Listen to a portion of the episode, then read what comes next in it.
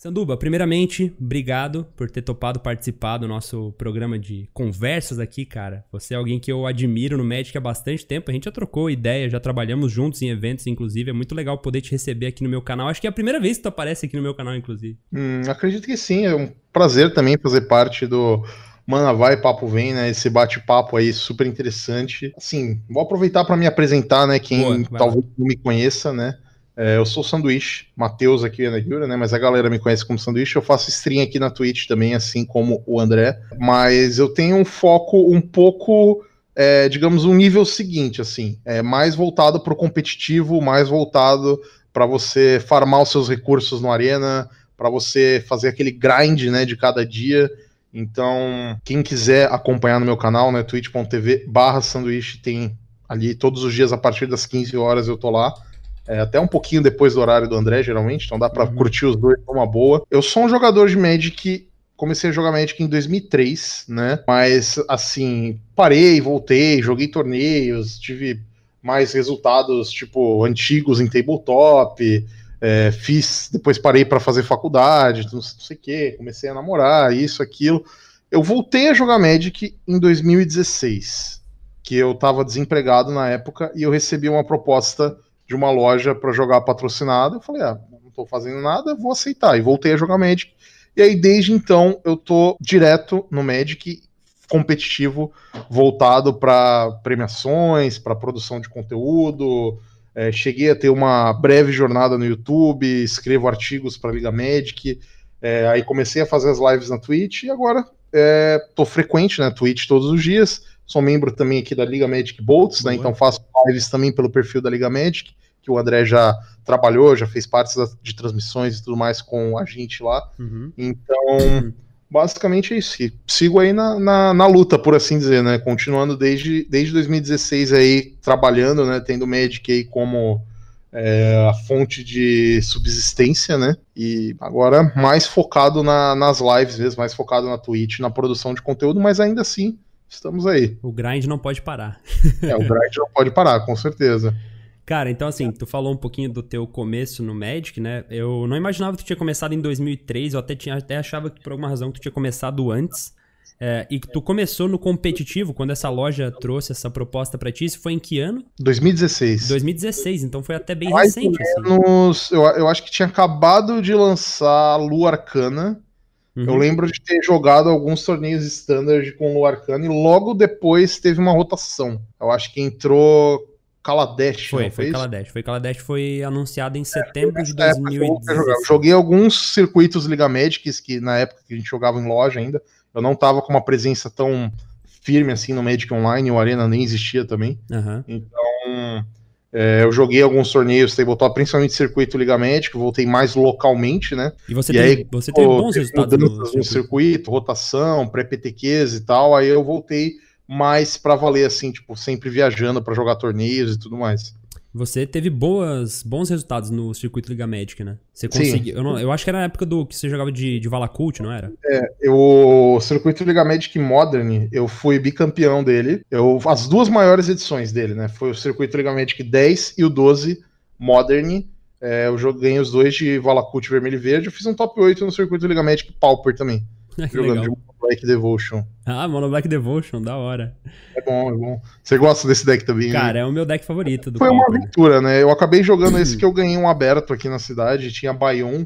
Aí eu tive que optar entre jogar esse e o Standard. Eu falei, ah, esse eu tenho Bayon. Eu sei que não é um formato que eu jogo tanto, mas acho Sim. que vale a pena. Enfim, valeu. Cara, a primeira vez que eu ouvi o seu nome, né? Tipo, que eu ouvi que, conheci, que existia um jogador de Magic chamado Sanduíche, eu não, não sei se tu vai lembrar, mas foi uma sessão de testes que você fez com um cara que tinha um canal no YouTube que eu acho que era Torto, Torto MTG, alguma coisa assim. Ah, sim, o Torto é um amigo do, do Sul. Ele fez.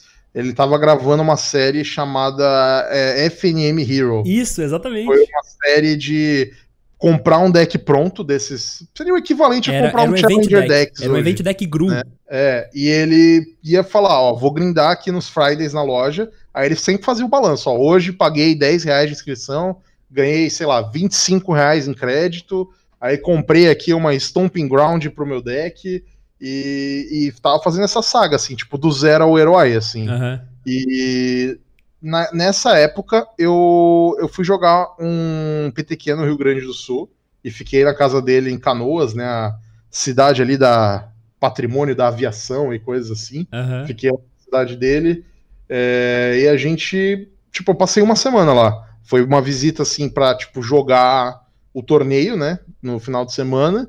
Mas a gente, tipo, meio que turistou, curtiu e aproveitou para gravar uma série de vídeos também, jogando, Sim. né? Que a gente ia usar no PTQ.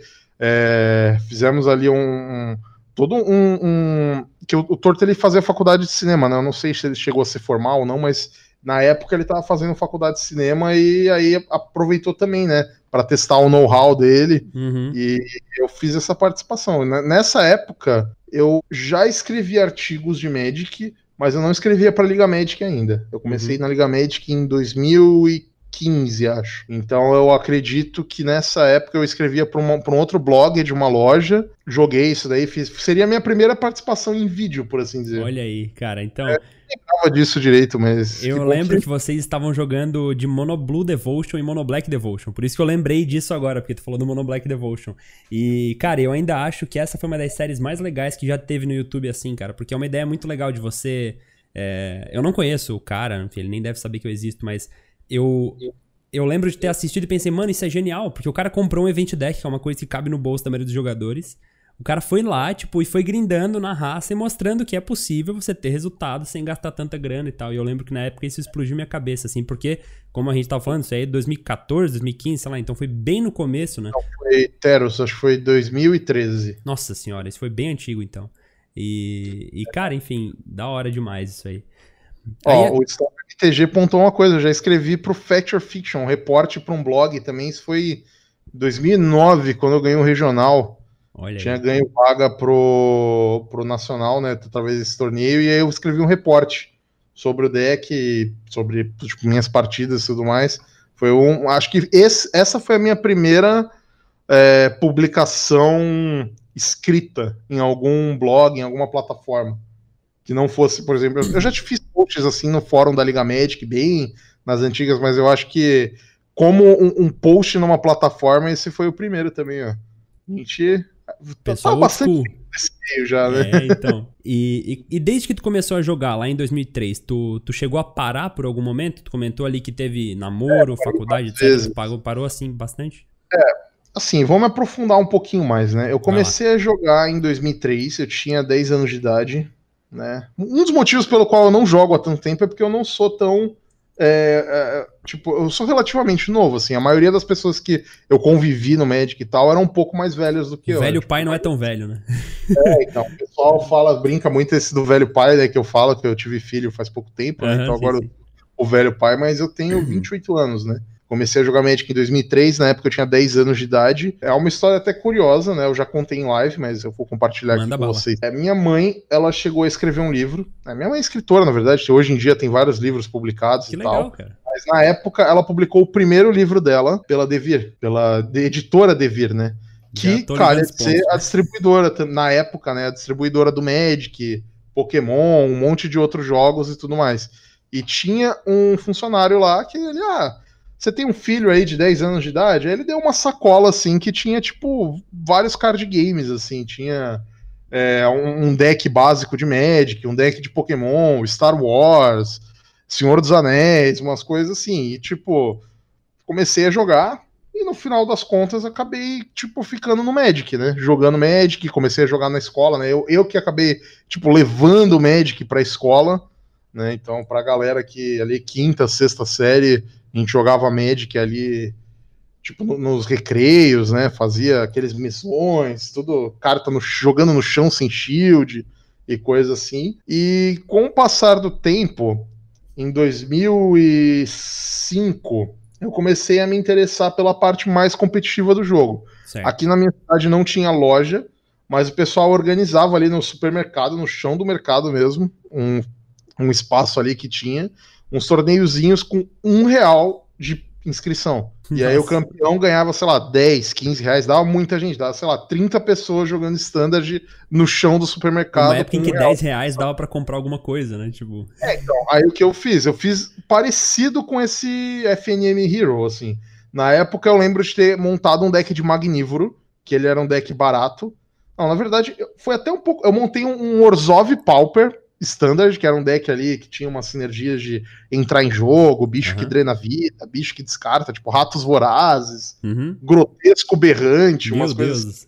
Comecei a farmar com esse deck. Quando eu juntei ali um, um mais ou menos um, uns 30 reais, talvez, aí eu comecei a montar o Magnívoro, que era um deck que só ia, acho que Magnívoro e Fogo Grego de cartas raras e a base de mana. Aí eu montei um Magnívoro só com os terrenos básicos sem a base de mana mesmo. E usava Izet Boiler Works também, que é a Bounce Land. Sim. Aí dali eu comecei a farmar com aquele. Aí jogava um evento, ganhava o torneio, comprava, é, sei lá, o Novidades, que na época eu lembro que era caro. Era uma uhum. carta que tinha uma edição só, era difícil de encontrar e tal. Aí ganhava um torneio, comprava uma Keiga.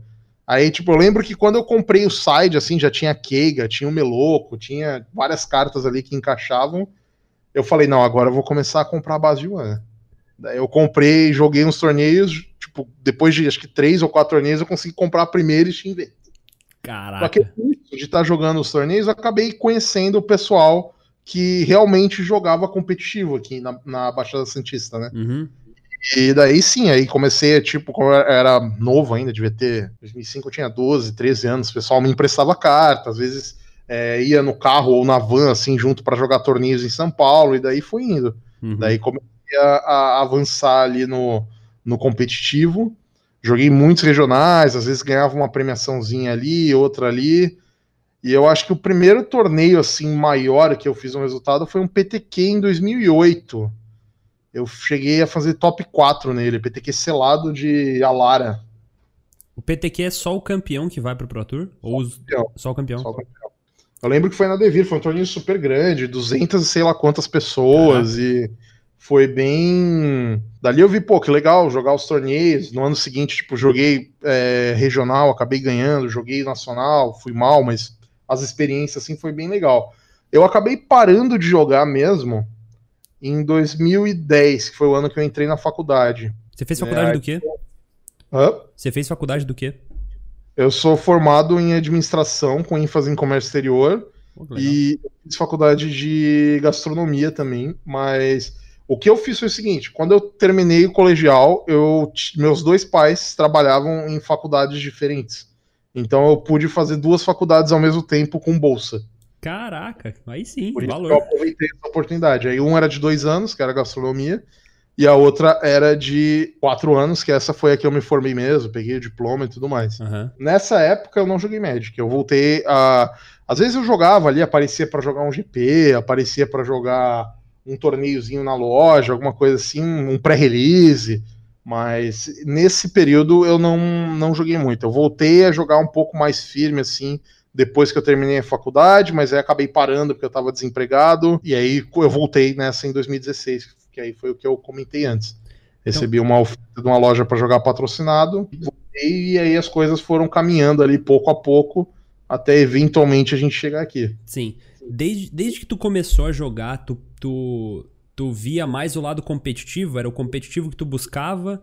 Tu é uma pessoa competitiva no geral em outros jogos ou, ou foi só com o Magic que bateu? Eu nunca fui muito assim de, de outros jogos ou de outras competições e coisas assim. Basicamente, o único jogo que eu levei mais a sério, que tem circuito e tudo mais, foi o Magic. Mas eu sempre me interessei pelo lado mais competitivo e estratégico do jogo mesmo. Uhum. Então, na época que eu comecei, nem existia Commander, ou eu lembro que um tempo depois é, eles chamavam Elder Dragon Highlander, cheguei a montar decks disso, mas nunca me é, atiçou mesmo, assim. Foi algo que, com o passar do tempo, só realmente a, atmosfera dos torneios, né? Tipo, jogar um Magic em, em um nível é, mais alto, valendo coisas, né? Até hoje mesmo, eu não gosto muito de jogar Magic, como eu posso dizer, casualmente, sabe? Uhum. Ah, pega dois decks aí, vamos jogar. Se for pra fazer isso, eu prefiro ficar conversando, prefiro fazer, assistir alguma coisa, sabe? Qualquer outro lazer.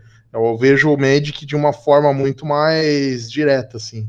Quero enfrentar um oponente valendo alguma coisa, nem que seja Gold no Arena, nem que seja. Uma é, paçoca, mas tem que valer. De loja, ou torneio amistoso de meio de semana.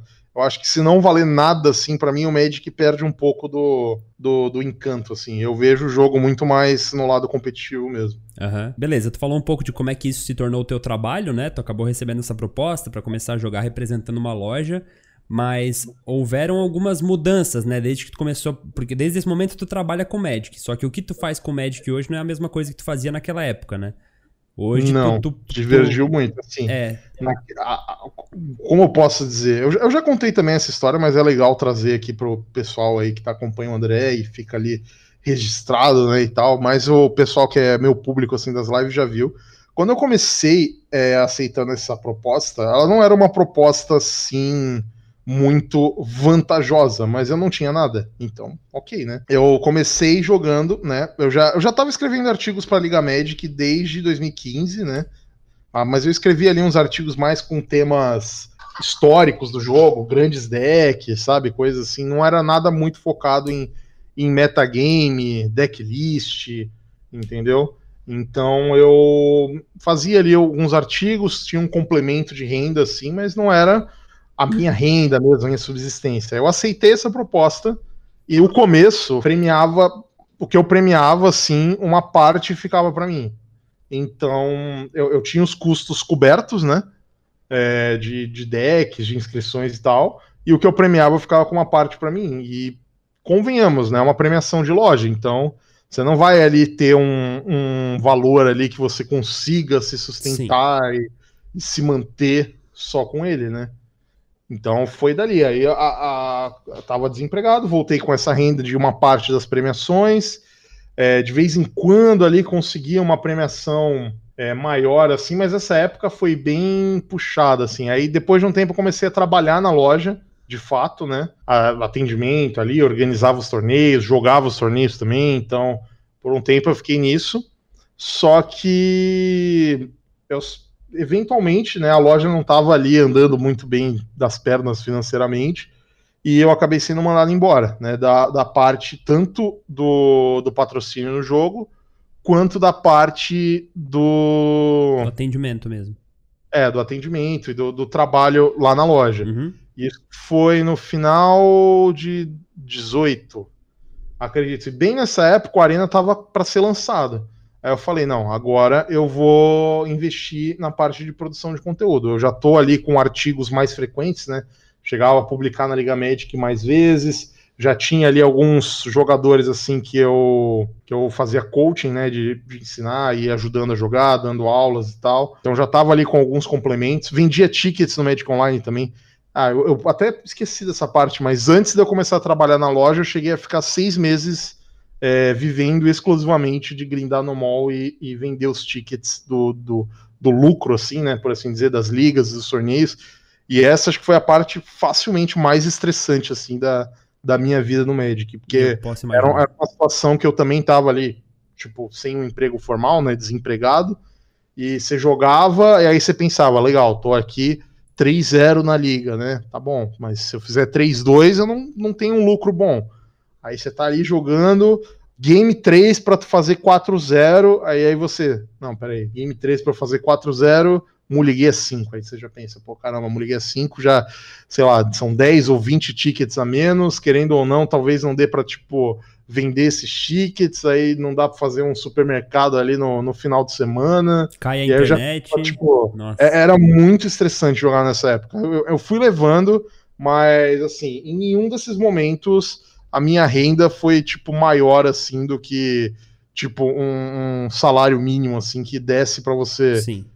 sabe, minimamente ir levando. Então foi bem puxado. Aí, quando eu fui demitido da, da loja, né, isso no final de 18, falei, falei, não, agora eu vou investir na produção de conteúdo, mano. Vou continuar nisso, eu já tô fazendo meu nome, já tinha ganho alguns torneios, né, tinha ganho o Circuito Liga Magic, tinha é, ido bem em GPs, né, fiquei no GP Modern, de 18, eu cheguei a ficar uma vitória de alcançar o top 8, né? E premiação, vaga no Pro Tour da época e tal. Então, tipo, foram vários é, sequências assim de torneios que eu falei, não, tô indo bem, eu vou investir no conteúdo. Aí o que eu fiz? Eu comprei o computador, né? A gente teve que fazer umas manobras, aumentar limite de cartão, parar de usar o cartão de crédito ali por um mês para zerar tudo, juntar o meu com, com o, o, da minha mulher, né? E a gente conseguiu comprar o computador, comprei alguns periféricos, só que eu não consegui comprar os monitores e a cadeira. Eu falei, não, agora eu vou ter que esperar, né? O computador chegou, tipo, eu vou juntando um dinheiro aqui, né? Do, do jeito que der, farmando nos tickets e tal. E teve um torneio em São José dos Campos que foi um, um Open. Tinha uma premiação monstruosa, assim, tipo, coisa de 40 mil reais de premiação, sabe? Pra, acho que pro top 64, alguma coisa assim. Aí eu falei, não, eu tenho que jogar isso daí, tem que ir bem, mano. E eu fui com o Valacote. Na época, era muito puxado, que a inscrição desse torneio era caro, era, sei lá, 120, 150 reais, mais a viagem para São José dos Campos e tudo mais. Eu falei, mas eu vou, vou arriscar, mano. Eu cheguei nesse torneio, eu perdi, acho que eu abri acho que 3-0 ou 4-0, perdi uma rodada e precisava continuar ganhando. E na última rodada eu não pude dar ID pro top 8, eu precisava ganhar para entrar. Acabei ganhando, fiz top 8, o pessoal splitou o top 8 e aí, com esse dinheiro, eu consegui comprar os ah, monitores que massa, começar a Que massa, que história da hora. eu que história da hora. tava aí pra esse torneio premiar e eu premiei. Da hora, mano. E aí, então, aí tu conseguiu comprar foi... o resto dos periféricos e conseguiu começar a streamar daí. É, e aí, janeiro de 19 eu já comecei a streamar. Massa, janeiro eu lembro. 19, foi o começo é, puxado, você também jornada aí na produção de conteúdo. Inclusive, eu acompanhei uma parte da sua jornada. Eu lembro quando o André fazia uns vídeos bem amadores, assim, bem lá atrás no começo. Eu cheguei a, a ver, porque tinha a, a, Assim, como eu era do meio do Magic, né? Não, não tinha muita gente que fazia YouTube. Aí, pô, tem um cara aí fazendo YouTube, deixa eu dar uma olhada ali. Acho que chegava a curtir uns vídeos e tal. Mas também foi outro que eu fui acompanhando o crescimento, né? Sim. Fui ver o, o Andrezão aí bem lá atrás, eu lembro que ele fazia faculdade, começou meio como um hobby, né? É, Vou não, gravar um vídeo aqui por causa da faculdade ou algo assim, aí Isso, foi indo. Exatamente. Eu lembro, eu lembro de uma conversa que a gente teve, teve uma palestra, não sei se você vai lembrar, que eu dei no Nacional uma vez, no Nacional em São Paulo, eu dei uma palestra sobre criação de conteúdo sobre Magic, né? E aí o Sanduba tava lá e tal, e eu conheci o Sanduba. E aí depois da palestra a gente trocou uma ideia e tal, ele se apresentou, falou um pouco, né, de uma forma resumida dessa história aí.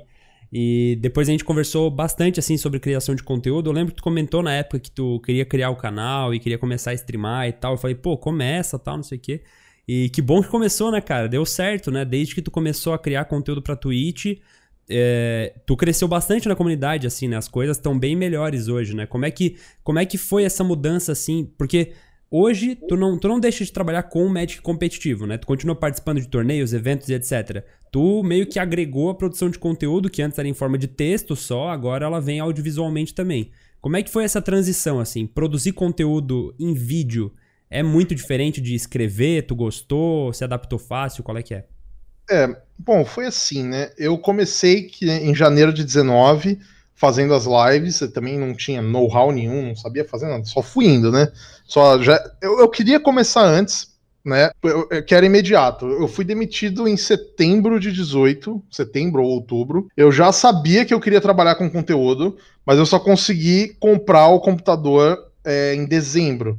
Então, é, é, era uma coisa que assim, eu, eu, já tinha identificado que tinha gente fazendo stream, principalmente o Tio Vini, que foi o pioneiro aqui, chegou quando tudo era mato. Sim. Mas é, tanto o Tio Vini quanto outros streamers aqui, não tinha muitos streamers no Brasil, mas eu não lembro se você já estava na Twitch, eu acho que ainda não. Mas eu lembro de ter visto todo o pessoal de. que é focado né, na produção de conteúdo de Magic, que não tinha conteúdo competitivo. Uhum. Então, todo mundo que fazia lives, fazia vídeos e tal era esses vídeos de notícias, unboxing, é, ensinando a jogar. E assim, claro, isso é essencial, é muito importante, e, e, eu acho que tem até um apelo muito maior pro, pro grande público. Só que eu, eu vi um nicho ali que não não estava sendo trabalhado, sabe? Que é, ninguém ali estava ensinando a, a pessoa que queria melhorar a nível de torneios na loja dela, ninguém estava, sabe, trabalhando nisso. E eu não consegui começar nesse período, e eu acho que o Capa começou um pouco antes. Uhum. Ele fez mais ou menos é, em dezembro, assim, eu já tava com essa ideia, e em dezembro ele começou a fazer, e aí em janeiro, logo em seguida, eu comecei também. E é aquilo, né? O começo é bem puxado. Quando eu comecei no Twitch, eu já tinha esse certo nome, né, da, das, dos artigos e tal. Pegava ali umas 20 pessoas na live, mais ou menos, mas até a própria Twitch tinha outras regras, ou mesmo você sendo afiliado, assim, você não conseguia monetizar nem nada. Sim. Eu acabei com bastante sorte também, né? Aquela coisa, né? A sorte tem que acompanhar, né? É uma aquela mistura ali de oportunidade e preparo, mano. Uhum. Eu tava ali trabalhando demais nisso, investindo totalmente na live. E aí, em abril, eu consegui me qualificar para ser parceiro da Twitch, e em maio eu já era parceiro. Comecei é, aí a levar mais a sério e tal, ainda comecei a monetizar, não era aquela renda ali que falava, não, eu vivo só disso agora e tal, ainda tava ali aos trancos e barrancos. É, o que foi mudando, assim, realmente levou pro famoso outro patamar na, na live, foram duas, dois momentos em particular. O projeto da Liga Magic Bolts, né, que me deu ali a, a, a estabilidade, né, para poder falar, não, agora eu posso focar mais nas lives mesmo. Posso só fazer live e seguir com a vida. Uhum. Eu, esse projeto, tipo assim, não é como se eu tivesse a vida resolvida nem nada assim, mas comparado com outras, é, outros trabalhos e situações que eu tive profissionalmente que eram de mais incerteza, instabilidade e tal, é, era o paraíso, né? O contrato com o time foi muito bom, me ajudou também tanto em projeção pela Liga Magic, quanto em ter a segurança mesmo de saber que eu posso fazer a live mesmo se não for um dia tão bom, ou mesmo se eu não ganhar um torneio. Não fica mais com aquela sensação de que, ó, se eu me ligar às 5 aqui, não tem supermercado no final de semana. Não, Deus se Deus. eu não ganhar esse torneio aqui, o mês que vem vai ser duro, entendeu?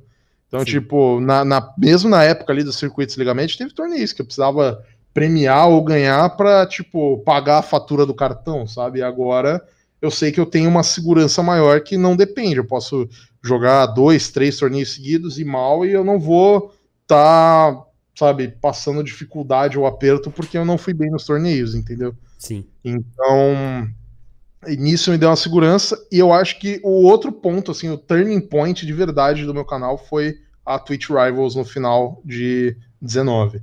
A Twitch Rivals foi um torneio é, organizado pela própria Twitch entre streamers, né? Inclusive eles fazem de vários jogos aí, Free Fire, uhum. é, Legends, etc. Mas teve o do Magic naquele ano. Eu joguei esse torneio meio que, ah, ok, né? Um torneio para streamer, não vou deixar passar. E acabou sendo um torneio que eu fui muito bem. Eu fiz 6-0 no primeiro dia, ganhei de campeões mundiais, né? Naquele dia eu ganhei do Javier Domingues, do Seth Manfield. Caraca. É, no outro dia, no, fui avançando, né? Também, porque era, o, o dia 2 era eliminatória simples. E aí meio que top 32, 300 dólares.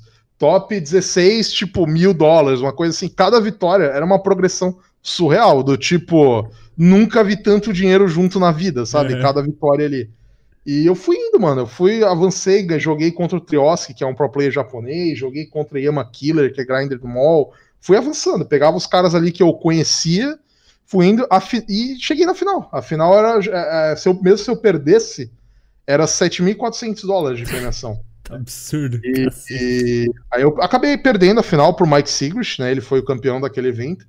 Mas, cara, querendo ou não, esse torneio mudou minha vida, porque o público aumentou muito, a minha projeção, tanto nacional quanto internacional, aumentou. Eu senti isso porque no, nos dois, três finais de semana depois teve um Latam Tabletop, que por sinal foi o último torneio que eu fui antes da pandemia, né? começar. É, um Latam Tabletop. Uhum. E, cara, um monte de gente que às vezes nem falava comigo veio me dar os parabéns, falou, tava vendo o jogo inteiro na torcida. Qual deck eu joguei? Eu joguei com o Jundi Sacrifice. Com o diabo da bicicletinha, o forno, o gato, o oco e eu era uma vez tinha acabado de ser banido. Eu lembro, eu lembro. Eu assisti a, o segundo dia desse torneio.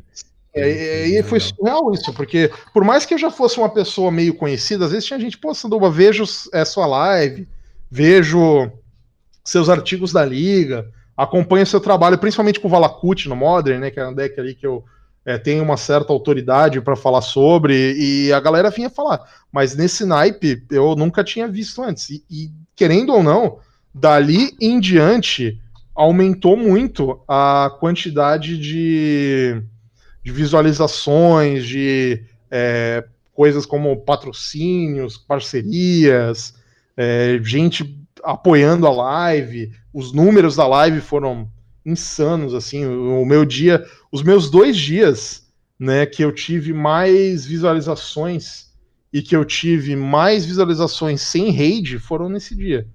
Foi coisa de tipo mil e tantas pessoas vendo a live normal, sem ter raid, e a, quando acabou a Twitch Rivals deu uma raid pro canal de chegou a duas mil pessoas na live. Nossa eu nunca, tá mesmo com outros torneios, mesmo com outros eventos grandes. Então, aquilo ali foi um marco. Sim. Daquele, tor daquele torneio em diante, o meu canal avançou muito, melhor, muito mais, assim.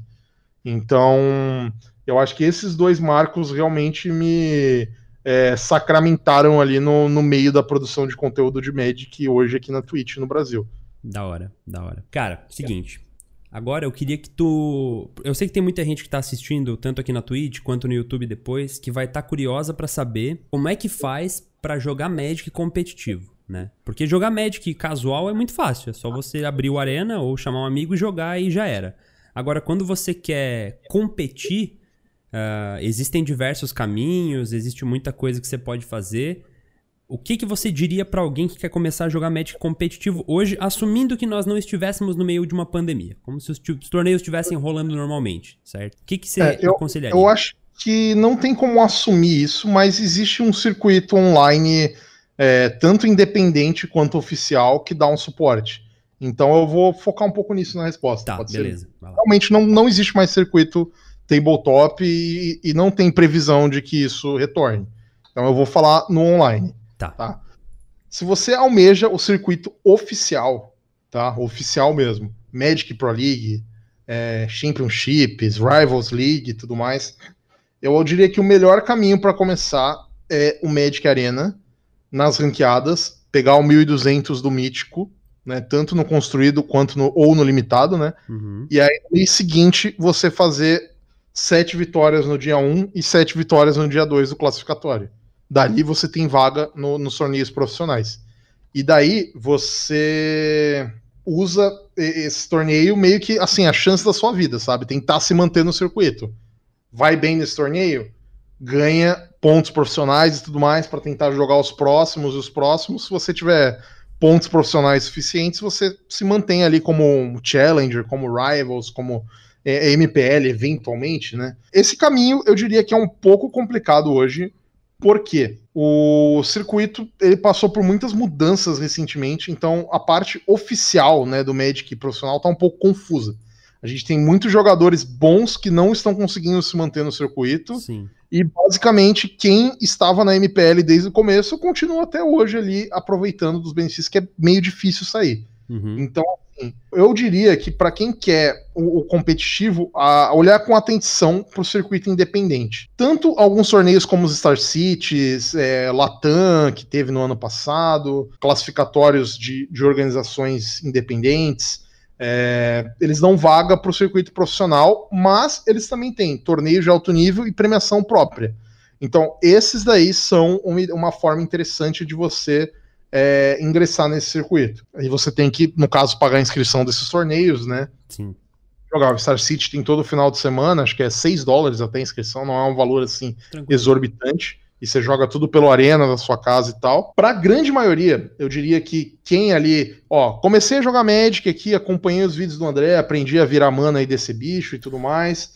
Quero melhorar um pouco no jogo, quero jogar torneios tem torneios independentes acessíveis aqui no Brasil. Por exemplo, toda quarta eu jogo o torneio do HG Team, que é um torneio que é 10 reais de inscrição. Você tá ali joga cinco rodadas, uhum. pode ganhar fazendo 5-0 ou 4-1, e é completamente acessível. Você pode jogar, pagar 10 reais para brincar num torneio, porque a maioria das pessoas pagava até mais que isso. Ia num Friday pagava 15, 20 de inscrição, mais 10 de transporte, mais 20 de comida, mais comprava umas cartinhas, comprava um booster. Então eu acho que é um torneio super acessível, com uma comunidade própria também. E eu acho que outros torneios, assim, nesse sentido, são bons. Fica de olho em plataformas como MTG Mille, é, que sempre anuncia ali torneios gratuitos com premiação, às vezes. Tem torneios todos os dias ali valendo uns códigos no Arena, valendo uns boosters. Ocasionalmente, né, nos finais de semana tem alguns torneios com, com premiação em dólar, com premiação em dinheiro. É, eu também faço um, um, no meu Discord, né, aqui da que é linkado ali pela Twitch e tal. No Discord tem um canal chamado Torneios, que quem tem interesse, né, tanto eu posto os torneios que eu vejo, quanto a galera que organiza ou vê torneios interessantes Boa. pode postar lá também. Boa. Então, nesse canal Torneios é uma boa para você ficar por dentro também do que está acontecendo. E eu acho que vale a pena esses daí, porque eles são é, acessíveis. Você pode simplesmente jogar esse torneio sem ter muito know-how, sem esperar muita coisa, e isso vai melhorando seu nível. Porque que se engana quem acha que o. Ah, eu comecei a jogar Magic.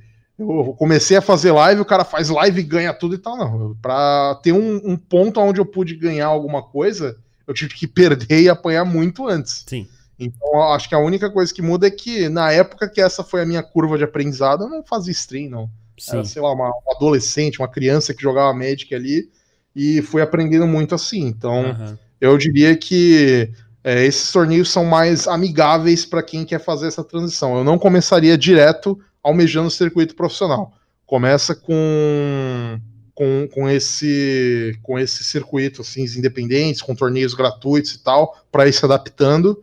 E se você pegar gosto pela competição, aí sim vai pro, pro nível seguinte, né? Isso funciona muito pro Magic Arena hoje em dia, né? Como é que tu vê o Magic Online hoje? Porque muita gente, às vezes, gosta de um formato específico que não tá no Arena ou quer explorar a plataforma do Magic Online. Tu acha que o caminho é parecido? Ou dá para viver grindando das ligas como tu fazia lá atrás? Não é mais a melhor opção? Como é que é? Olha, o Magic Online ele é um pouco menos acessível, porque para você jogar o circuito oficial você tem que pagar a inscrição em dólar e, e é caro, né? Mas ele também tem formatos mais acessíveis, como Pauper e Pioneer. Tem planos de aluguel para você é, pegar os decks a um valor mais acessível também. E você tem a opção de jogar. Aqui no Brasil mesmo tem alguns torneios gratuitos que acontecem toda semana. Uma premiação mais simbólica ali, você ganha um, dois, três ticks, mas é um torneio gratuito ainda assim. Se você joga esse torneio toda semana e vai farmando com ele, tem uns outros torneios também é, de organização estrangeira, que é, tem os formatos Penny Dreadful, que são, você joga com cartas que valem centavos. Uhum. Então, a opção também de, de ir pelo Magic Online. Eu diria que hoje em dia, o Magic Online ele é algo para jogadores que já estão bem inseridos no jogo. Tipo, o cara já joga Modern, já joga Pauper, Pioneer, é muito difícil, eu acho, para alguém que nunca jogou Magic ou está começando no Magic com Arena, é, fazer a migração para o Magic Online de uma forma simples. Então, eu não recomendaria. Tem que, você tem que estar tá muito é, afim disso, entendeu? Você tem que estar tá muito interessado nesses formatos. Sim. Porque ele é mais complicado, é mais difícil de usar, é, é feio. Tem, já isso. Muitas vezes eu faço live de Magic Online e eu recebo essa reclamação aí do pessoal do chat. Parece um Excel. Não, não é. E querendo ou não, você tendo a opção assim de jogar outras coisas, ou outros torneios, ou outros jogos, o cara às vezes não vai querer ir pro Magic Online. E é mais ou menos isso, né? É feio e caro, por assim dizer. Mas sim, você tem como lupar nele, porque eu também comecei mais ou menos no, no mesmo esquema no Magic Online, né? Eu não investi pesadamente nem nada, mas fui indo ali devagar e tal. Hoje em dia eu tenho aluguel, né? Tenho parceiros, né? que, que no caso Mana Traders eu pego as cartas alugadas por lá, mas uhum. nem sempre foi assim, né? Sim. Então o caminho hoje pro Arena, resumindo, para alguém que quer começar, é você tentar pegar o 1200 do Mítico, se classificar pro Qualifier, fazer as sete vitórias no primeiro dia do Qualifier, se classificar pro segundo e tentar ir bem no segundo para conseguir se manter ali. É, aí você joga o torneio profissional, que seria um Hoje eles são championships, né? Então o próximo é o Strixhaven ou High Championship, Strixhaven Championship. E aí você tem que ir bem nesses para se manter no profissional. Mas sim, é um caminho insano, é difícil de chegar. Eu acho que o único jogador que fez essa trajetória recentemente aí foi o Cavertec. Ele, ele basicamente ali baixou a arena grátis, foi ganhando classificatório atrás de qualificatório. Uhum foi indo para os torneios profissionais, para os Mythics e tal, foi indo bem nos Mythics e aí pegou o MPL. Mas eu diria que é a única pessoa no mundo que fez esse caminho até agora. Pra, tipo, chegar do zero e se manter no profissional. Sim. Porque é diferente. Se você considera, por exemplo, sou um jogador competitivo, jogo torneios, ok. Isso é um parâmetro relativamente baixo. Sim. Se você jogar um, os torneios independentes toda semana, se você jogar a ranqueada do Arena, participar do classificatório às vezes e tal. Seja, ou Arena Open, né, que é um torneio que não é integrado com o circuito nem nada, mas uhum. tem uma premiação em dólares, né, para quem vai bem no dia 2. Então, você pode jogar isso, é, jogar dessa maneira e não necessariamente almejar o circuito profissional. Inclusive, eu, eu vou até um pouco além, assim, eu acho que é um pouco do meu caso, porque é, eu já comentei em live também, muita gente fala, pô, você não, por que você não joga PTQ no Magic Online? Por que você não joga os Star Seeds e tal? São torneios que a inscrição é em dólar e é relativamente alto o valor, principalmente os PTQs no Magic Online, coisa de 30, 40 dólares, né? Uma inscrição. Com o dólar atual é um carro, basicamente, em inscrição. Né? Tudo bem, se você for, sei lá, top 32, você já recupera ali, né? Uma premiação, né? Recupera um valor disso. Mas ainda assim, não é sempre. Você tem top 32 de torneios que às vezes tem 200, 500, 600 pessoas. Então, Sim. por exemplo, não é algo que você vai sempre jogar e sempre recuperar. E demanda um, um investimento de tempo também, né? Tá sempre jogando esses torneios. Então, eu tenho tido um foco maior em, em torneios assim que é, ou a inscrição é gratuita, ou são torneios que é, focam assim um pouco mais na premiação. Por exemplo, nesses últimos tempos eu tenho me sentido muito mais feliz assim esperando o Arena Open do que o próprio qualificatório do Arena. Uhum. O Arena Open é um torneio que eu posso ganhar e sair dele com 2 mil dólares no mesmo final de semana. Sim. Sem estar integrado com nada, sem ter que é, jogar isso, jogar aquilo e tal. E o Qualifier além de ter um nível um pouco mais alto, né, tem essa questão toda que ele vai te dar vaga para o outro torneio, tudo bem, é o Pro Tour, né, por assim dizer, mas ainda assim, pelo menos para mim, tem, tem me sido mais atraente jogar os torneios que eu posso trazer para live, né, mostrar ali um, um, pouco desse mundo de torneios para a galera, porque essa sempre Sim. foi a premissa do meu canal, né, quando eu comecei lá atrás, a ideia é, a gente vai mostrar o mundo competitivo, o mundo do grind aqui na live. Então, assim, muitas vezes a, as minhas lives são. Tem torneio no sábado, então a semana inteira a gente vai passar treinando com o deck. Justo. Ah, mas deixa, apareceu um novo deck ontem, o Crockett estava jogando com tribal de pavão e ganhando de todo mundo. Mas eu não vou jogar de tribal de pavão no sábado, mano. Eu vou jogar, sei lá, de, de Iorion. Então eu vou treinar com o Iorion. Não importa. Eu sei que vocês querem. Tipo, aqui não, não, não é bem a live para você ver o, o, conteúdo, por assim dizer. Uhum. É, vamos produzir conteúdo. Não, tô, o meu conteúdo é a, a programação do grind, é uhum. saber ali o caminho que eu vou fazer, a preparação que eu vou fazer para um torneio, é, jogar com os decks que eu acho que são bons no metagame, entendeu? E eu acho que eu tenho um público para esse conteúdo, claro. entendeu? Da uma forma que é, não é criticar nem nada, eu acho que tem espaço para você ficar jogando com tribal de pavão e dando risada com a galera, mas o foco que eu sempre quis ter no meu canal foi eu vou trazer o mundo dos torneios para quem me acompanha. Isso, mesmo que signifique também né, comprometer um pouco do, de um percentual de vitória, por assim dizer. Uhum. Vai, vamos supor, eu vou jogar um torneio fora da live e eu jogo num nível de 95%, às vezes na live, tendo que, mesmo com o delay, mesmo ignorando o chat, você não consegue ignorar e desligar 100%. Sim. Você vai cometer um, um erro, você vai se distrair, você vai ficar preocupado ali se caramba, será que tem alguém no chat que tá falando porcaria e você precisa banir? Será que tem Sim. alguém tudo mais? É, será que tem gente telando? Exatamente isso aí, mesmo com um atraso, né? É um torneio como o Qualifier do Arena, né? Um torneio que as listas não são abertas. Então, quando você está fazendo stream, você está se pondo em desvantagem, por assim dizer. Sim, sim. Mas eu julgo que pro que eu quero fazer pro meu canal, pro que eu quero trazer de conteúdo pro meu público, é um percentual de desvantagem aceitável. Se eu jogo 95% concentrado fora da live, sei lá, e 80%, 85% na live, ok. Eu tô disposto a fazer essa troca Sim. porque vou trazer esse conteúdo. Eu tô abrindo mão das minhas chances no torneio? Tô. Potencialmente é, me comprometendo, talvez uma premiação, talvez é, uma vaga ali num, num, num torneio que dê vaga para o circuito profissional. Sim, mas eu acho que por outro lado, eu também não fui exatamente mal nesses anos que eu passei streamando. Eu fiz top 8, altas premiações assim, que foram streamadas. E querendo ou não, isso que é algo que me também me alavancou, porque a galera quer ver o jogo que vale.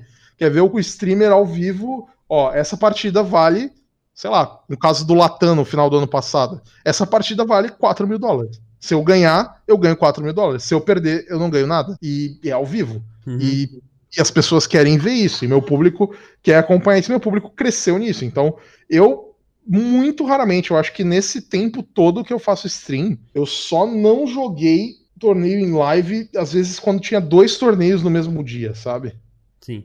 Tipo, aí eu falei, não vou jogar dois ao mesmo tempo, eu não vou deixar de jogar esses torneios porque são bons, mas eu não vou fazer os dois torneios e a live, entendeu? Sim. Então, mas foi muito. Acho que foi um, um dia só que eu fiz isso. De resto, é, é tudo ao vivo, ou com, ao vivo com atraso, né? Mas é sempre. Tem torneio, vai estar tá no canal. Sim. Cara, legal. Acho que deu pra galera ter um, um bom panorama, assim, de como começar, né? No, de como entrar no circuito competitivo, né? Agora eu vou te fazer uma outra pergunta que ela, ela parece a mesma, mas ela não é. Às vezes tem o cara que ele não tá necessariamente interessado em competir. Tipo, ele não tá necessariamente interessado em entrar no circuito competitivo e viver de, de jogar Magic, participar dos grandes torneios e grindar e etc. Mas ele tá interessado em melhorar no Magic, né? Vamos pegar assim como, por exemplo, alguém que, que começou a jogar, já sabe as regras básicas do jogo, o cara já montou um deckzinho ali no Standard para ele brincar, ou em qualquer outro formato que seja quais dicas tu daria para esse cara melhorar? O que, que ele pode fazer para melhorar no jogo? Olha, eu acho que é, acompanhar conteúdo, né? ler artigos, ler guias de side, acompanhar streams, entender né, por que, que, por que, que os jogadores que são bons fazem aquelas jogadas. Parar um pouco de culpar a variância também, porque é uma coisa que é muito comum. Você abre grupo de Facebook de Magic Arena, a galera é teoria de conspiração absurda, né? O Arena nasceu para conspirar contra a vida do cara. A gente vai falar disso logo logo. é, então. E eu acho que sair desse pensamento, é, você tem que jogar, você tem que é, pensar, por assim dizer, nas suas jogadas, você tem que é, avaliar friamente. Às vezes não é nem você fala, pô, mas eu perdi, eu não tive opção de jogada. Mas será que você teve, tipo, opção de deck? Tipo, você podia ter jogado com outro deck, sabe? Eu, por exemplo, acho que nesses últimos dias eu tô fazendo escolhas de decks bem ruins nos torneios. Uhum. Eu tô perdendo partidas assim que eu sinto que eu não tive nenhuma alternativa. Mas assim, a minha alternativa talvez fosse trazer outro deck. Se eu tivesse com outro deck, talvez esse deck me desse ferramentas melhores. Uhum. Então falta um pouco, às vezes, da, da autocrítica, né? Então eu acho que quando você quer melhorar, você tem que estar, tá, digamos, a, a, abraçar ali seu teto de vidro, mano. Falar, ó, eu vou é, eu, eu, erro, eu vou errar, eu provavelmente vou errar mais do que vou acertar. Se você vê o PV fazendo uma análise dos vídeos dele, ele identifica, sei lá, dois, três, quatro erros no jogo e é o melhor jogador de todos os tempos, não é você, tipo, o Zezinho que baixou o Arena agora, tipo, que vai ser o cara que não erra, que joga perfeito e tudo mais. Você tem que saber que você vai errar e tá disposto a melhorar, entendeu? Eu, eu diria que é isso, você buscar o conteúdo, buscar informação, buscar o conhecimento, né? E, e, e, aplicar isso, porque não adianta nada também você ler todos os guias, ler todos os artigos, fazer os planos e tal, seguir cegamente e não saber se adaptar para uma situação diferente. Ou, ou sei lá, é, falar, não, perdi porque o cara comprou tudo, eu ziquei, mano, o jogo é uma droga. Claro. Cara, você vê uns jogadores que são muito bons, um, uma Alton da vida, é um Jensen jogando, o próprio PV, o, o que tem de jogos que esses jogadores ganham muligados a 5? Jogos que esses jogadores ganham ali perdendo land drop e, e conseguindo ganhar, entendeu? Então eu acho que esses jogos mostram que a gente tem muito mais controle na partida do que a gente pensa que tem. Sim. E, e, eu acho que isso é uma coisa que, se você quer realmente melhorar no jogo, você tem que estar disposto a abraçar decks diferentes, testar decks diferentes, identificar seus próprios erros, ver ali por outros ângulos de conteúdo, muita prática, porque querendo ou não, você pode passar o dia inteiro lendo, se você não jogar, você não vai ter ali tanto a agilidade, né, a destreza mecânica de fazer as jogadas no, no, no Arena e no Magic Online, porque isso é importante, são jogos Sim. que têm cronômetro, Sim. como hum, errar jogadas, porque você não viveu a situação, entendeu? Sim. Uma das formas que você mais aprende assim no Magic é repetindo a situação e, e aprendendo, né? São então, atalhos, né? Eu acho criando. que prática também é importante. Um pouco de tudo isso daí. Muito bacana, cara, muito bacana. Então, acho que, resumindo, o lance seria você, principalmente. O que eu vejo muita gente fazendo, e isso aí vem a opinião minha, né? É, é que para você melhorar, no geral, você tem que procurar jogar com pessoas que são melhores que você, né? E talvez até consumir conteúdo de gente que é melhor que você. Porque às vezes você tá repetindo o mesmo erro várias vezes e isso acaba se tornando um vício, tá ligado? É, é o lance de você baixar a criatura na sua primeira main phase se você pode baixar na segunda, para não dar informação pro seu oponente. É uma coisa que às vezes a pessoa aprendeu a jogar assim, ela sempre jogou assim, ela nunca se questionou sobre isso. E uma vez que ela vê alguém jogando na segunda main phase, e ela pergunta no chat: Ô, oh, por que, que você botou na segunda main phase? Aí você fala, ah, porque não precisava botar na primeira, não quero dar informação, vai que ele acha que eu tenho uma, um, trick, um truque de combate, uma coisa assim. Aí a pessoa pensa, porra, pode crer, é genial, tá ligado? Então, às vezes eu vejo que muita gente acaba criando vícios de, de jogar, né? Você acha que às vezes assistindo o conteúdo de alguém melhor que você, isso pode diminuir? É, uma coisa que você tem que ter quando você joga com a pretensão de melhorar é largar a mão de preguiça, do caminho fácil, dos hábitos ruins, né? Que nem esse vício mesmo de, ah, vou comprar, descer o terreno, descer o bicho, atacar, numa ordem assim esquematizada. Você tem que ter a, a, essa disciplina ali de comprei, para, pensa, quais caminhos eu posso tomar, porque o Magic, querendo ou não, é um jogo de informação. E você não está enfrentando um bot. Né? Você está enfrentando um oponente que também está pensando o que fazer com essa informação. Um, um, dos saltos né, que você tem no Magic é quando você percebe que você não está jogando só o seu jogo, que você tem que jogar o seu jogo e o jogo do seu oponente ao mesmo tempo. Você tem que entender o que o seu oponente pensa e o que ele acha que vai fazer para você fazer já a contra-jogada, entendeu? Então você tem que fazer tipo essa dança, né? Você tem que dar um passo, pensar no que ele vai fazer e tá de novo um passo à frente. E eu acho que isso é algo que muitos jogadores assim que é, começaram o jogo ou ainda é, não tem ali um aprofundamento teórico tão grande, não fazem. Sim. Eles não se preocupam em jogar o jogo que o oponente vai fazer, não se preocupam com, com guerra de informação, né? No caso, com quais informações eles estão passando e quais informações eles podem adquirir. Né? É, quem, às vezes a galera assiste a minha live né, no, durante os meus jogos e fala: Nossa, você é a mãe de Ná. Você acertou o que o oponente vai fazer pelos próximos três turnos. Eu falei, não, mano, eu não sou a mãe de nada. Eu joguei esse, essa matchup, né, essa partida tantas vezes, ou já passei por essa situação antes, e eu sei que se o oponente desceu ali esse terreno no 1, é porque a mão dele, ele deve ter tal carta, ele tá esperando que eu faça aquela carta para eu fazer a outra carta. Sim. E aí a jogada acontece desse jeito, nossa, sou a mãe de nada, mas não é. Se você vê, é, é, é uma, é um, uma estratégica, né, uma parte de, de profundidade estratégica que é um pouco além, é só eu, eu, também não acho que eu sou o, o, gênio do jogo, ou o cara que joga muito, eu sempre falo isso na live, eu não Sim. tenho um talento nato, nem nada assim pro, pro Magic, mas o que eu tenho é, é, é prática, é, é, trabalho, é experiência, é treinar. Então, assim, muitas dessas situações eu já vivi tantas vezes, né? Eu já vivi tantas vezes jogando que vão acontecer de um jeito que quase sempre vai ser do jeito ali scriptado, por assim dizer, né? Sim. Cara, a gente falou uma boa parte aqui durante o nosso bate-papo sobre o Arena, né? Uma coisa que se a gente estivesse conversando, se a gente estivesse tendo essa mesma conversa, sei lá, início de 2018, talvez a gente, obviamente porque o Arena não, não existe, não existia na época, mas a gente estaria provavelmente tendo uma conversa muito diferente, né? Como é que a comunidade competitiva recebeu o Arena? Você acha que por, por ele ter essa roupagem, né, mais esports, com dragões saindo da carta e o Gins que ficam falando por meia hora quando você baixa ele. Você acha que isso tudo, é, sei lá, às vezes afastou a comunidade competitiva ou assim que eles se deram conta de que o jogo. Porque o, o Arena é diferente do mall, você não tem como grindar, tipo instantaneamente, né? Exceto aqueles Arena Open, etc. Você não tem como entrar num campeonatinho ali dentro na hora que você quiser, jogar e pegar uma recompensa em grana na hora. Ou vender alguma coisa que você pegou. Como é que a comunidade competitiva reagiu? Você acha que ela se adaptou bem? Eu diria que hoje sim, mas é, tem aquela coisa que sempre tem a resistência à mudança, né? Isso em qualquer campo. E no Magic é, não é muito diferente. Convenhamos que a grande maioria das pessoas que jogam Magic hoje não é quem começou com Arena ou começou faz pouco tempo, principalmente no meio profissional. Sim.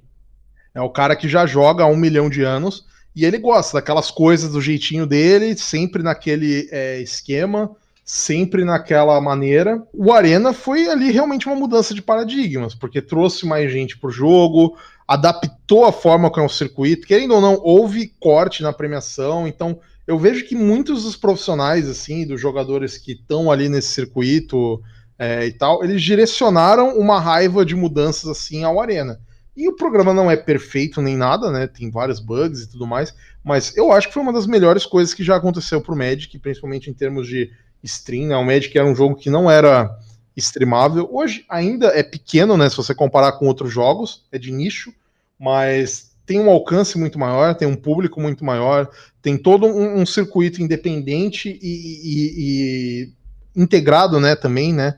do próprio profissional, do próprio Arena Open, das ranqueadas. Eu acho que o, o, problema do Arena mesmo, de muita gente ter criticado e tal, é resistência à mudança, cara. É resistência à mudança. Eu acho é, que, inclusive, o para Wizards, né, em termos de organização de torneios profissionais e tal, a logística, os custos, é muito melhor manter todo o circuito profissional no Arena. Uhum. Convenhamos, não precisa voar ali 200, 300 jogadores para um torneio sempre, não precisa alugar centro de convenções e tudo mais perde um pouco desse gathering, claro.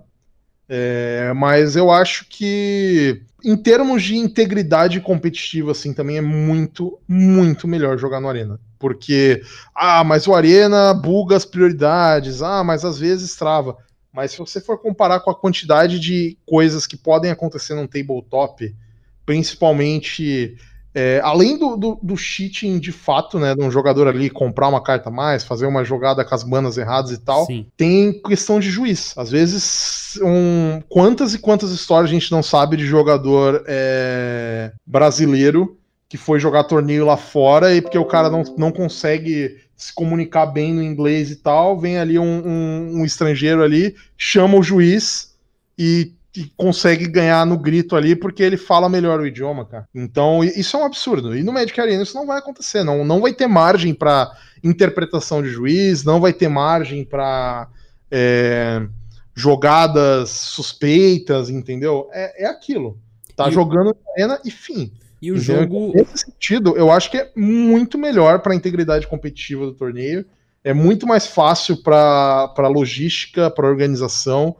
Tem a questão do tempo também, né? O pessoal falou do relógio, que às vezes você tá jogando ali 50 minutos de rodada. Teu oponente é um Nacif, ele fica ali 10 minutos pensando na jogada. Tu faz teu turno em 2 segundos, aí o cara de novo, 10 minutos pensando. Stalling sempre foi uma das coisas mais difíceis para os juízes lidarem. Então é. O fato de no Arena existir isso, cara, simples, mano. Muito mais fácil de controlar não, é, questão da pilha, tipo, triggers de, de diabo do pandemônio. Isso, isso ia falar. Não tem como esquecer, né? Tipo, não tem como esquecer. O Arena te obriga a jogar certo. Não tem como esquecer uma prioridade, esquecer um trigger, esquecer Sim, um efeito. Não tem como você esquecer, tipo. Isso, exatamente. Nossa, por um de vida, esqueci de revelar pro Dark Confident, entendeu? Não tem isso. Sim. Vai sim. revelar e pronto. Então eu acho que, nesse sentido, eu, eu, gosto muito mais do Arena. Pode ser uma opinião controversa, que tem muitos. É viúvas aí do circuito antigo, de como era antes e tudo mais, mas é, eu, eu, eu acho que é muito melhor assim pro, pro, pro jogo. Assim. Eu, eu, eu particularmente gostei muito do Arena. É, defendo o programa quando eu acho que ele tem que ser defendido, e nesse sentido eu gosto muito mais.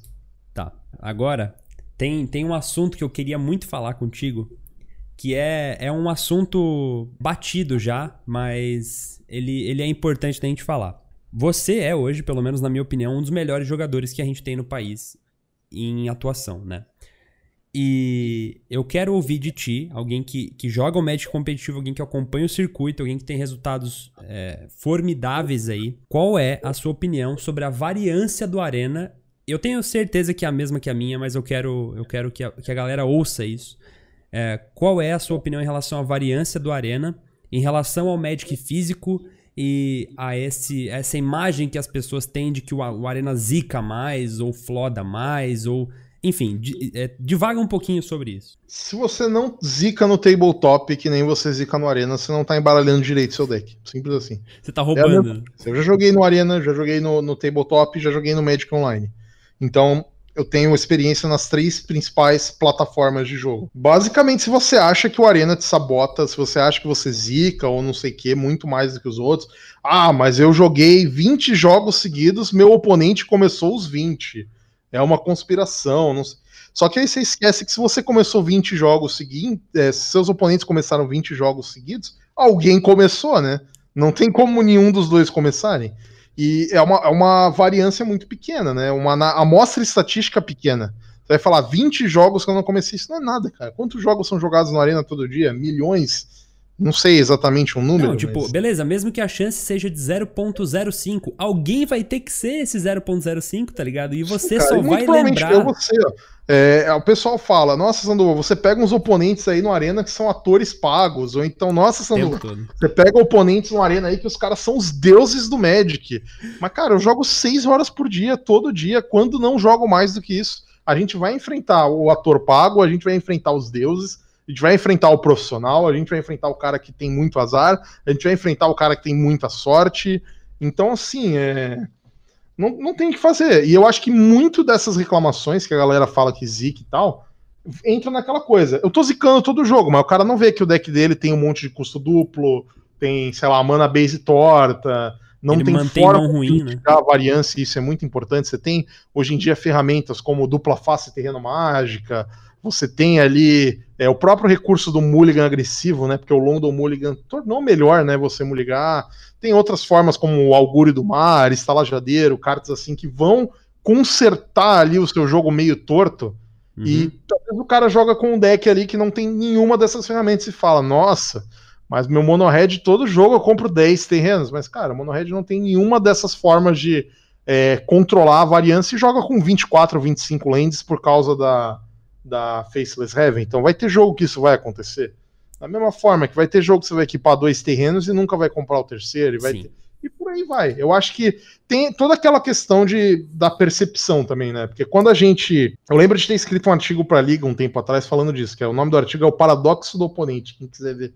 A gente tem ali uma, uma presunção de que nós somos o protagonista, sabe? Eu sou o protagonista da, do jogo ou da história e tudo mais. Então, se tudo tá correndo bem para mim, isso é o esperado. Entendeu? Se eu tô fazendo ali meus land drops certos, tô curvando o bicho no 1, no 2 e no 3, entendeu? Tá tudo certo, é parte do jogo. O jogo é para ser assim. Só que agora, se tudo tá dando errado, né? Ou se tudo tá curvando pro oponente, não, peraí, o oponente não é o protagonista, o protagonista sou eu. então o cara tá curvando ali, ele é um deus do jogo. Ou então eu tô dando azar aqui nas compras, nossa, a vida é ingrata e injusta.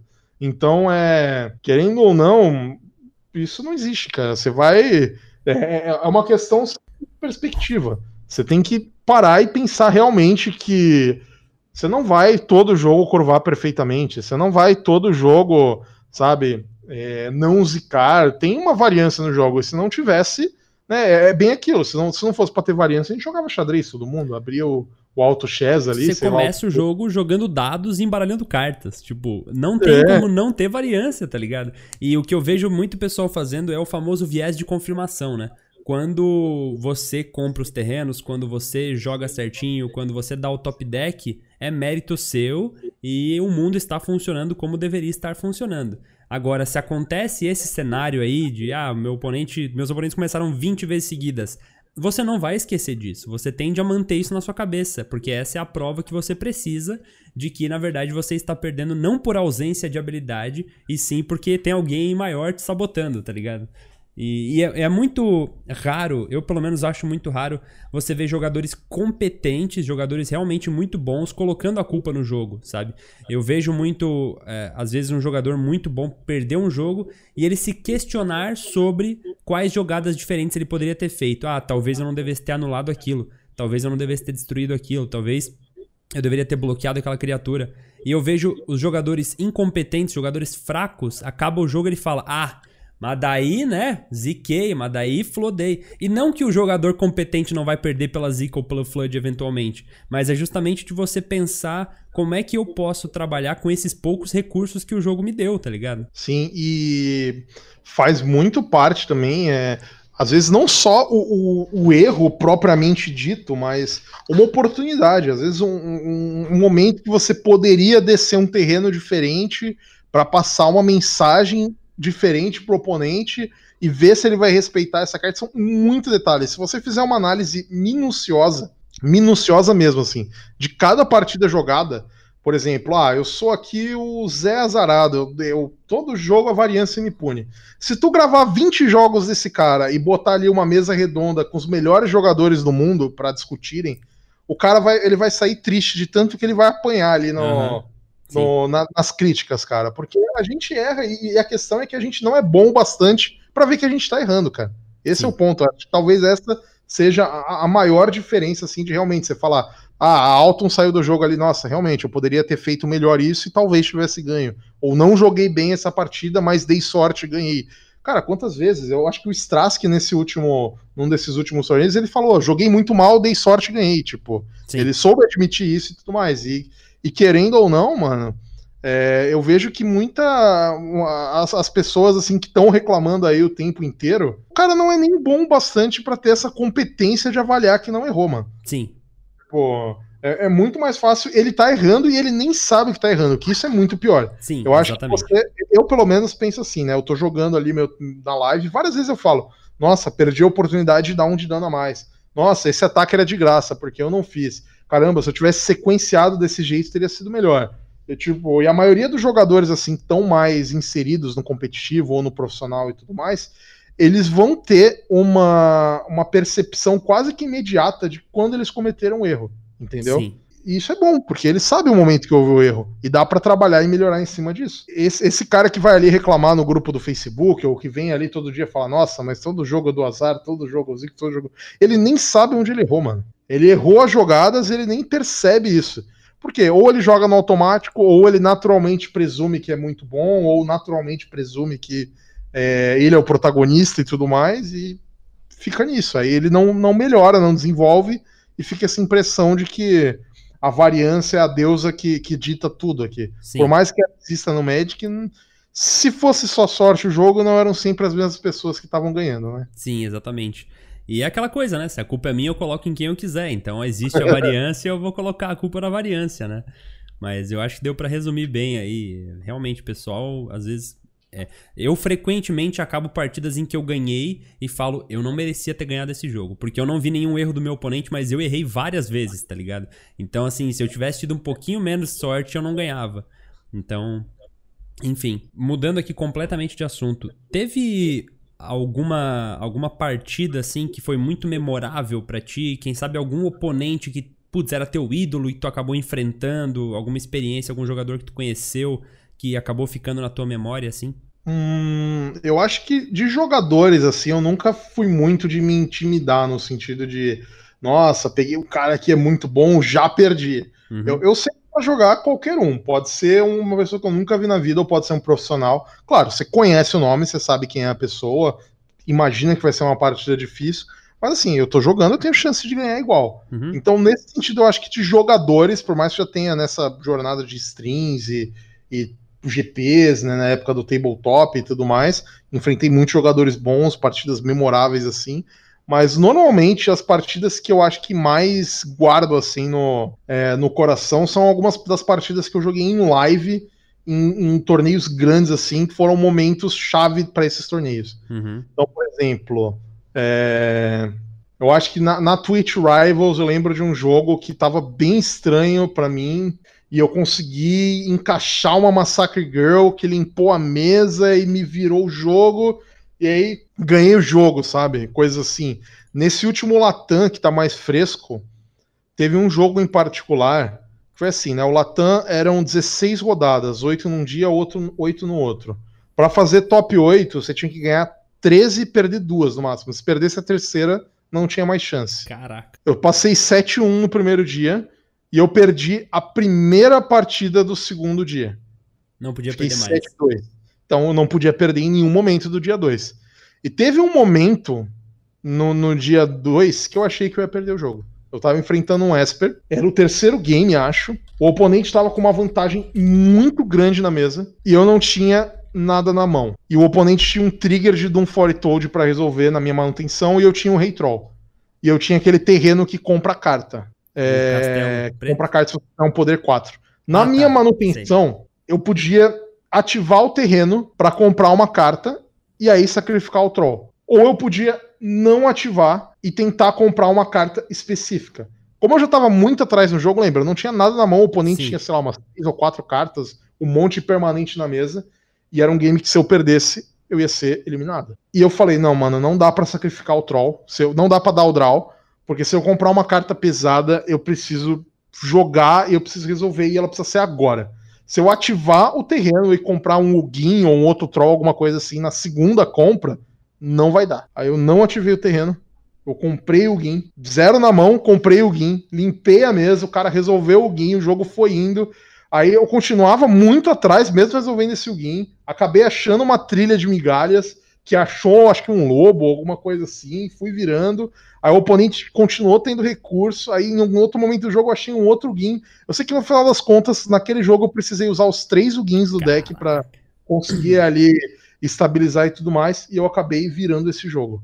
Não era o jogo que valia o top 8 direto, mas era um jogo ali que eu tava, sei lá, 10-2, 12, 11-2, alguma coisa assim. E se eu não tivesse feito, principalmente esse turno do Gin, uhum. aquele turno crítico. Se eu ativo o terreno, eu perco o jogo. Se eu compro qualquer carta que não fosse o Gin, eu perdi o jogo. E aí que eu e acho. Provavelmente, na sequência dos turnos, se eu não achasse a trilha de migalhas, eu perderia também. Claro, tipo, pode falar, nossa, o Sandoval deu muita sorte, comprou tudo. Mas eu acho que naquele torneio em particular, nesse Latam do, do, do ano passado, né, do final do ano passado, as minhas escolhas de cartas no deck, por exemplo, eu fui um dos poucos monogreens que usou três Ugins na lista. Monogreen Food. E a uhum. maioria das listas não usava. E por nesse jogo eu tive que usar os três Ugins, entendeu? Eu sinto que foi uma partida que a minha escolha de deck building me recompensou. Porque se eu não tivesse usado as cartas que eu usei, eu não teria ganho o jogo. E cara, então, aí sim, entra. É, é um momento que eu precisei da sorte, mas eu precisei ter feito boas escolhas que me levaram até aquela sorte e ter tido a frieza de continuar jogando, porque é um jogo que tava perdido. Se, se o Latam tá salvo nos destaques da minha live lá. Se você pegar uma print screen desse turno em específico, você fala, o Sanduba não ganhou esse jogo, cara. Se o cara tá vendo só esse jogo e precisa, sei lá, sair para fazer compras, mano, cara, ele foi eliminado. Vou lá fazer compra e uhum. curtir um sabadão ali. E eu consegui virar aquele jogo, mano. E é engraçado porque às vezes você comprou o guin do topo e bah, fez. Aí é muito comum quem tá assistindo falar, porra, mas deu sorte, né? Comprou o guin. Só que a pessoa que teria feito a jogada errada, que era comprar com o terreno, teria comprado o guin da mesma sorte, da mesma forma. Ela teve a mesma sorte, tá ligado? Só que a sorte não encontrou a oportunidade de ter feito a jogada correta e ter usufruído dessa sorte, tá ligado? Então, frequentemente esse tipo de coisa acontece e aí a pessoa pensa, putz, dei azar, comprei o Gin agora não tenho mana para fazer, esse Magic só me prejudica, sabe? Então, é, são situações em que às vezes você deu sorte, só que você jogou errado. E aí essa sorte se tornou um azar, você deu um draw ruim para você, sabe? Potencializou ali a sorte. Você não se colocou na situação para usufruir da sorte. Porque isso acontece muito, não só no Magic, mas aquela coisa na vida também, né? Eu tava falando mais cedo da, da trajetória é, na minha trajetória no Magic, na Twitch e tal. Eu não vou falar, não, baixa aí o Arena, que é de graça, começa a fazer live que vai dar nós. Daqui a dois anos você vai estar tá aqui igual onde eu tô.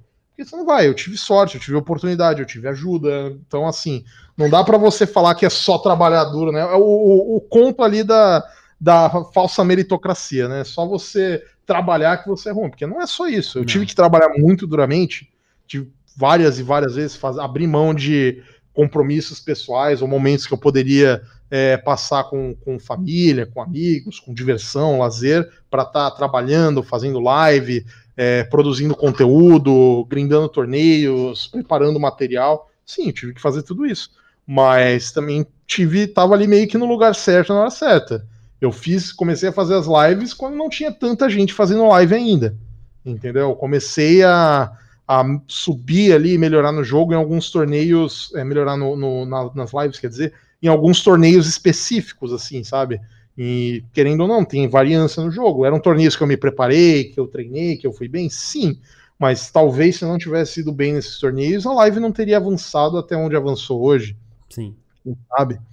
Não dá para saber. Então, querendo ou não, né, eu precisei trabalhar para usufruir dessa sorte. E eu acho que no Magic, nas partidas, é a mesma coisa. Você vai estar tá num, num, jogo assim que se você fez ali as jogadas, fez as linhas, encaixou um ou dois de dano com muito sufoco, você consegue passar um letal na conta top decando um dragão que você não ia passar se você não tivesse feito isso. Eu, teve um jogo esses dias até, era um jogo que não valia nada, acho que era ranqueado ou eventinho de gold, alguma coisa assim, que eu fiz um ataque no turno 2 com uma bela 1/1 e o oponente tinha um caranguejo. E ele não bloqueou. E eu fiz o ataque assim, sem nem pensar. Desvirei, bati e falei: eu preciso passar esse 1 de dano aí. E no final do jogo, eu ganhei dano letal na conta e ia morrer na volta por mil. era um tipo. enganoso, né? Eu não tinha o Bone Crusher para matar o caranguejo Sim. com o bloco, mas o oponente comprou. E, e, e, essas pequenas coisas, você pensa, ah, não vou atacar com barra 1 porque o cara tem o 03, ele bloqueia, vou perder meu tempo.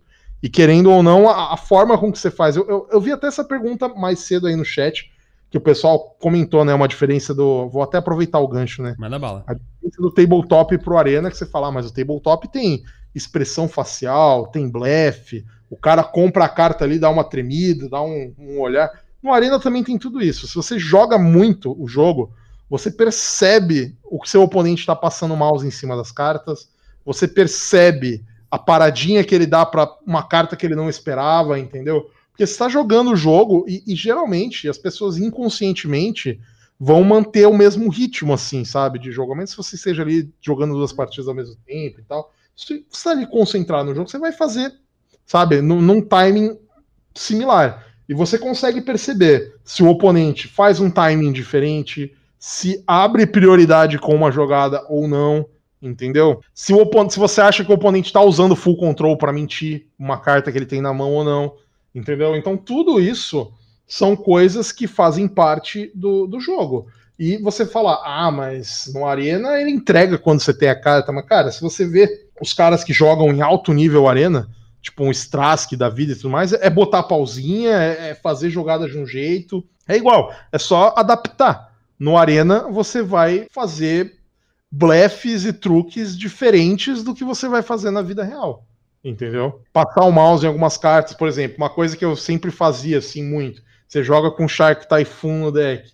Teu oponente tem um bicho ali pensando em atacar. Se tu fica passando o mouse nas cartas da tua mão, o oponente vai achar que você tem o Shark Typhoon. Uhum. E aí pisca para ele. Sim. Entendeu?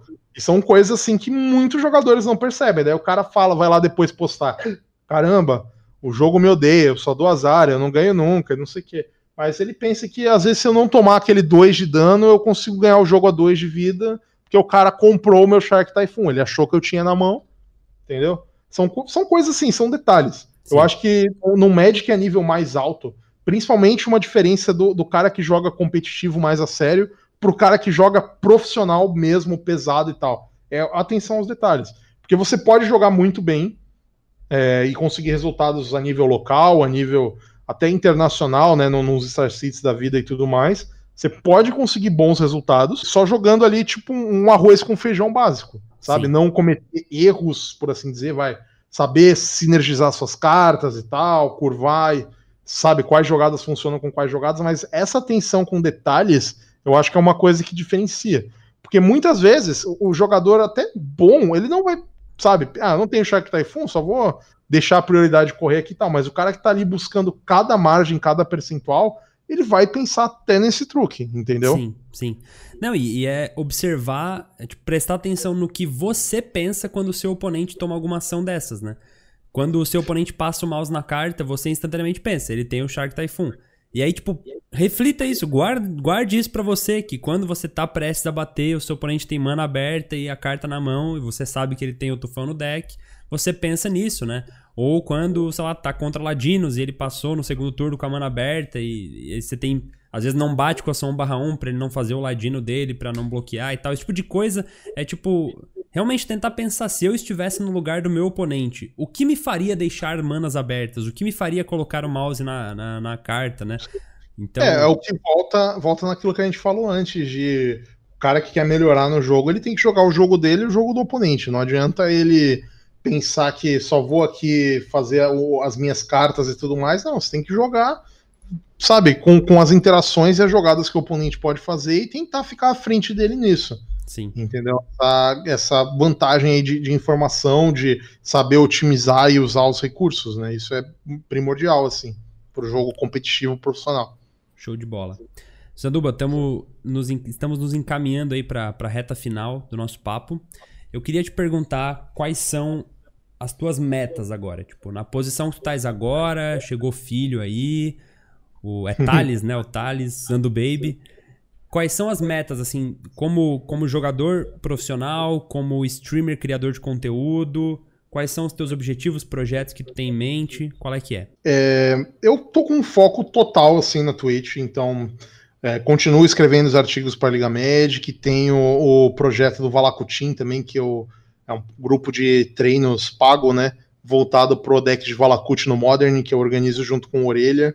Tem esse projeto. É, mas basicamente o meu foco tá na Twitch. Eu quero continuar crescendo meu canal, continuar é, com, com, mais visualizações, com mais subs, com mais patrocinadores, apoios, né, e tudo mais.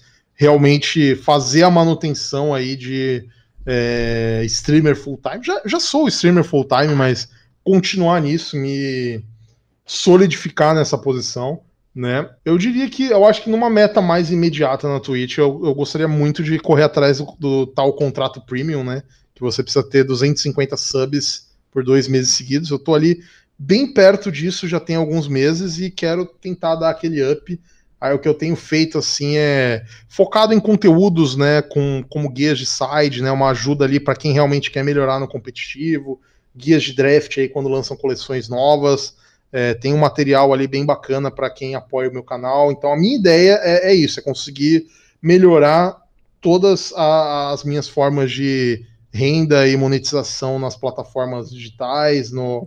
Eu acho que a minha meta maior, até mais do que alguma pretensão de torneios ou de competição, é a parte das lives. Então, estou pensando aí em alguns projetos para dar uma movimentada nisso mais para frente, né, nesse, ainda nesse ano mas seria a minha maior meta nesse momento, assim, conseguir é, fechar o, o, contrato premium e, claro, continuar se mantendo, né? Sempre ter a live aí como uma, uma boa fonte de renda, sustentar a minha família, né? Tem, é, como você falou, meu filho Thales nasceu faz pouco tempo, tá indo pro sexto mês de vida, né? Olha aí. Então, é um bebê, tem muitas despesas, muito, muito custo e tudo mais, então é algo que eu quero continuar. Preciso me manter assim indo bem, né? Não, famoso não deixar a peteca cair, né? Manter o crescimento, manter ali números e tudo mais.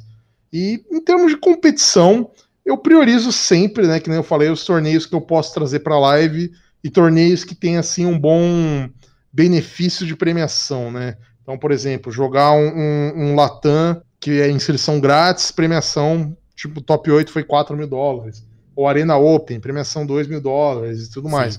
E eu não estou priorizando tanto o circuito profissional, mas é algo que se vier, eu não me importa. Eu passei perto esse ano também, né? No, no Latam, se eu tivesse feito top 4, eu teria ganho a vaga pro Pro Tour, né? Pro Championship, no caso. E eu perdi um outro Latam também, que era só vaga pro campeão, eu perdi na final. Então, assim, passei perto mesmo Sim. focando no meu conteúdo. Então, querendo ou não, se calhar, né, de eu estar tá jogando e extremando torneios que dão essas vagas, eu conseguir as vagas, eu ficaria bem feliz também. Mas a minha prioridade maior é o foco na Twitch e em melhorar ali minha condição de vida e subsistência nisso. Show de bola. Cara, bate bola, jogo rápido para fechar. Eu vou te perguntar uma cor de Magic. Azul. Uma carta dessa cor. Ancestral Rical. Nossa, cara, nem apelão, né? ah, aqui é o Sanducaiba, né? A gente vai para roubar o dragão branco do oponente. Cara, um formato. Modern. Um deck desse formato. Valakut. Vermelho e verde. Um arquétipo. É... Ramp. Ramp. Um evento de Magic que você foi. Hum, Grand Prix. Grand Prix São Paulo, principalmente o 18, que foi que eu quase fiz top 8 de Valakut. Fiquei em décimo segundo. Um jogador que você admira. PV. Uma razão o pela. De todos os tempos, né? É, também acho. Uma razão pela qual se deve jogar Magic. Subsistência? Não deixa de estar tá certo, né? Eu acho. Ó, o pessoal do chat perguntou uma tribo. Goblins. Goblins, muito bom. Sanduba, obrigado pela tua participação aqui. Foi muito legal, foi muito legal mesmo. A, a internet, ela tá dando uma osciladinha aqui, tá até caindo uns frames aí na live, peço desculpas pro pessoal. Uh, daqui a pouco deve estabilizar. Eu, eu, sei que tu tem live agora às 3 horas, né? Então, se você quiser abrir a sua live, eu mando o pessoal para lá logo logo, mas queria agradecer aqui a presença. Isso aqui vai pro YouTube depois, pessoal que chegou na conversa no meio do caminho, vai pro Spotify, vai para todas as plataformas de podcast. A gente faz depois uns cortes legais no YouTube para quem não tiver tempo de assistir toda essa uma hora e meia de papo aí. Mas foi muito legal. Vou deixar um recado final aí pro pessoal quiser te encontrar, onde é que tu estás. Uh, quando isso for pro YouTube, a gente vai deixar todos os links ali do, do projeto do Valacult pro pessoal que quiser se inscrever e, e afins e canais e, e, redes sociais. Mas quais são os teus horários de live? Onde é que as pessoas podem te encontrar hoje? É, primeiro queria agradecer o convite, né? Foi bem bacana, né? A ideia, eu nem senti o tempo passar aqui. A gente foi conversando, interagindo e tudo mais. É, muito legal a iniciativa do programa também. Vou ver se. Tentaria acompanhar ao vivo do Tio Vini amanhã, mas se não der, a gente vê a gravação depois. É, quem quiser me encontrar por aí, eu estou todos os dias fazendo live aqui na Twitch a partir das 15 horas. Né? Então, twitch.tv barra sanduíche a partir das 15 horas. Nas segundas, quartas e sextas, nesse horário, eu estou no perfil da Liga Magic né? Então, twitch.tv barra Liga Magic. Finais de semana eu também costumo estar, tá, principalmente trazendo torneios e eventos. Nesse sábado mesmo tem o qualificatório do Arena selado. Então eu vou estar tá um pouco mais cedo nesse dia. Tem as minhas redes sociais, é, o Twitter é sanduíche underline 13, Instagram é sanduíche, a página no Facebook é sanduíches grind, tem é, também o Discord do, do, do meu canal, na, se você digitar exclamação Discord na, na Twitch, é, você tem ali o acesso a esse servidor, onde tem conteúdo exclusivo para quem é inscrito da Twitch, mas também tem conteúdos abertos, né? Galera que encontra ali guias de side, dicas de torneios, dicas de decks, pessoal discute às vezes builds de deck de draft e tal. Tudo isso fica lá aberto, qualquer um pode participar se você às vezes quer é, tem uma pretensão ali um pouco mais competitiva no jogo, pode interagir lá com a galera, que estão todos mais ou menos nessa pegada. Tem o projeto do Valacutin, que eu mencionei brevemente, o, o André acabou de falar também, que é um projeto que eu faço junto com o Orelha, que a gente tem guias de, de, de side, a gente tem uma análise aprofundada ali de vários decks com Valakut no Modern. É, então, tá, esse projeto aí já está mais de um ano na, na ativa. É uma, uma ideia bem bem legal, assim, para quem é focado no Modern e nesses arquétipos em particular, também vale a pena participar. E eu diria que é isso. Eu acho que esses são os caminhos para me encontrar. Eu sou uma pessoa relativamente simples de se, achar, né? Também faço é, coaching ou aulas de Magic para quem tiver interessado em melhorar aí no, no, na competição, ou no farm do Arena, ou nos drafts, teoria. Então, também faço isso é, pode me, me procurar. Eu acho que é isso. Fechou então. Perfeito.